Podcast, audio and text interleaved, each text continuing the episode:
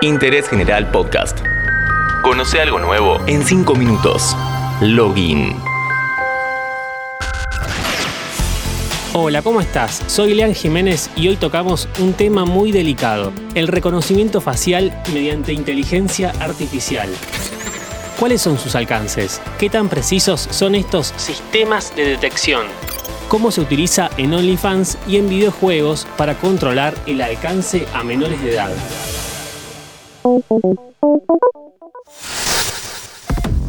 Lo que veíamos en muchas películas como algo muy lejano, hoy se vuelve realidad gracias a la inteligencia artificial, en particular con la llegada de los sistemas de reconocimiento facial muy difundidos entre las fuerzas de seguridad.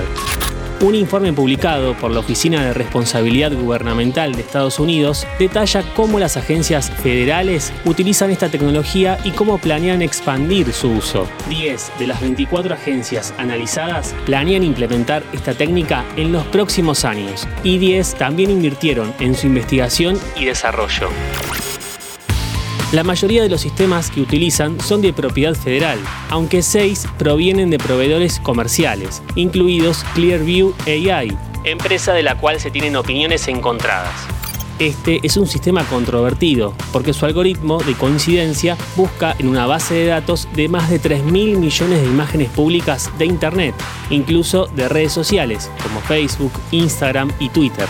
Te aviso por si pensabas que Facebook era gratis.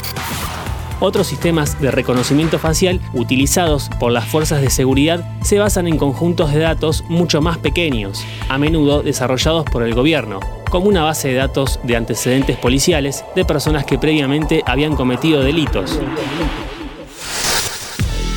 Clearview fue acusada públicamente por Google, Facebook, Twitter, LinkedIn y otras compañías de violar sus términos de servicio al obtener imágenes y videos.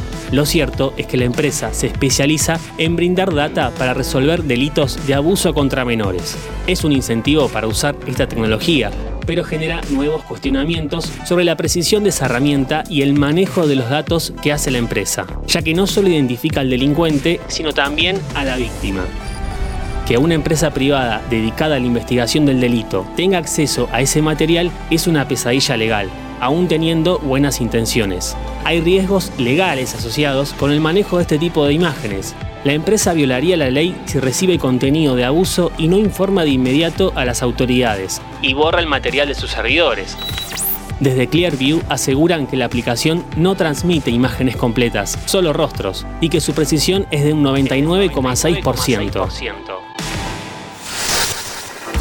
En una investigación llevada a cabo por la BBC, se descubrió mediante el análisis de reconocimiento facial que un tercio de los perfiles expuestos en OnlyFans durante un día con el hashtag Nudes for Sale pertenecen a menores de edad.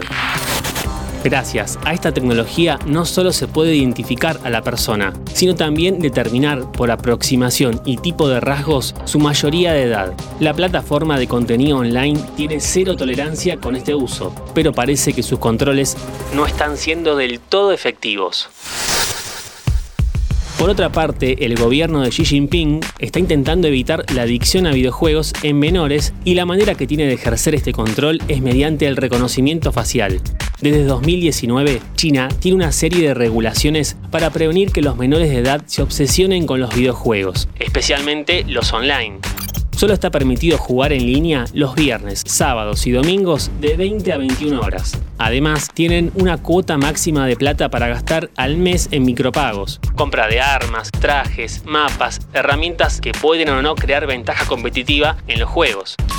Tencent, multinacional dedicada a la tecnología y desarrollo de juegos, acompaña las medidas del gobierno y lanzó Patrulla de Medianoche, un sistema de reconocimiento facial en cuentas registradas que llevan muchas horas jugando en horas nocturnas. Si detecta al menor, se bloquea el juego. En caso de que se rechace la petición de este escaneo, será tratado como menor y no podrá jugar. En esta dicotomía se presenta al mundo el reconocimiento facial, algunos en contra por el alcance y utilización de la imagen privada y por otra parte la solución a muchos inconvenientes que nos trae el mundo digital. Seguí a Interés General en Spotify y escucha nuestros podcasts nuevos todos los días.